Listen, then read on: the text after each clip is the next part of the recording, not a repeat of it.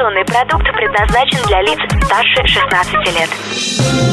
Новое вещание в ритме планеты. Хочу новости. Три, два, один.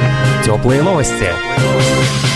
Всем привет! С вами Ирина Ишимова. Сегодня в выпуске теплых новостей. Обновление портала цифровой экономики. Статистика по сотрудникам, работающим без компенсации. Открытие около 40 отелей в Кубе и названы самые кусачие породы собак. Национальный проект «Цифровая экономика», созданный при правительстве РФ, получил собственный сайт, сообщает РИА Новости. Задачей портала станет публикация официальной информации о нацпроекте, структуре его управления и мероприятиях, поясняет руководитель проектного офиса Владимир Мисрапян. В настоящий момент на портале digital.ac.gov.ru размещены интерактивные карты кибератак в мире, а также карта предоставления госуслуг в России. В дальнейшем на ресурсе планируется разместить клиентские сервисы для компаний и граждан и интерактивные возможности взаимодействия с органами управления программой, например, для подачи заявок на поддержку проекта.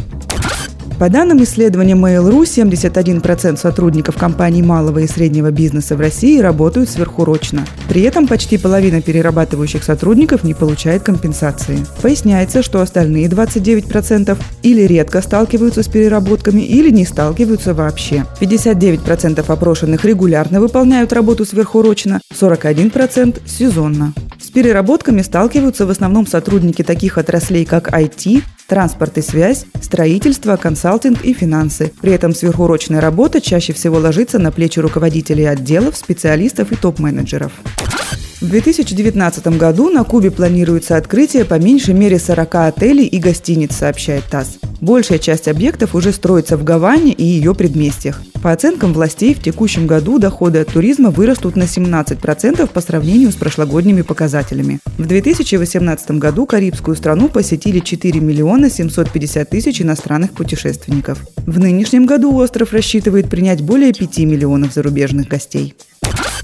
Кинологи рассказали о том, какие породы собак являются самыми кусачими. Список возглавили представители диванно-комнатных пород, сообщил РИА Новости глава Национальной российской кинологической ассоциации Электрон Дементьев. По словам Дементьева, решением проблемы опасных собак станет создание обязательных школ для хозяев и их питомцев.